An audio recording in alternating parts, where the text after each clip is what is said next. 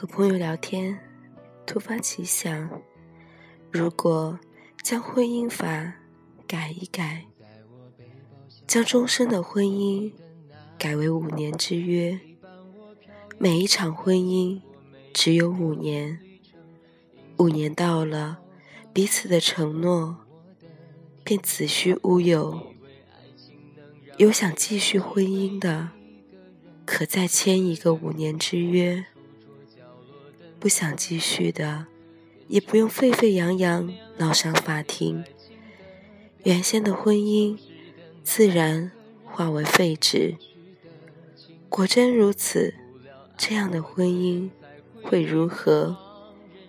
朋友们听了兴奋不已，一个说：“这样多好啊，我们家可再也不会有争吵了。”讥讽、抱怨、责骂，这些都离我远去了，我也都可以充耳不闻。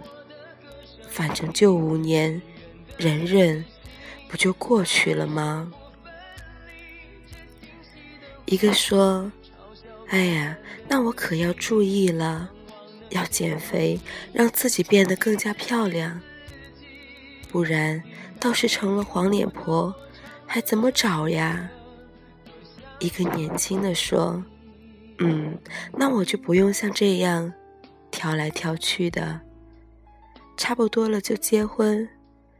如果相处得来，就继续在一起；相处不来，五年后大家拜拜，我还有选择的机会。”还有一个打趣道。要真这样，社会也就太平了。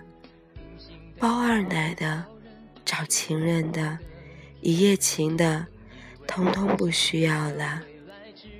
也就五年时间啊，到时候对方要不要自己还指不定呢，哪有心思去外面找？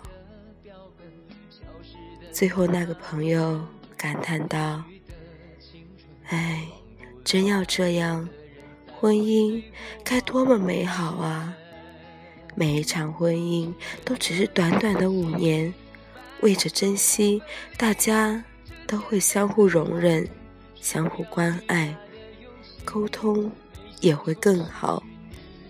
五年之后，又可重新享受新婚的祝福。虽然妻子还是那个妻子。丈夫还是那个丈夫，心理上却是一个全新的婚姻。这样一直到老，真就像童话中的公主王子一样，能够恩恩爱爱一辈子。突然之间，大家沉默。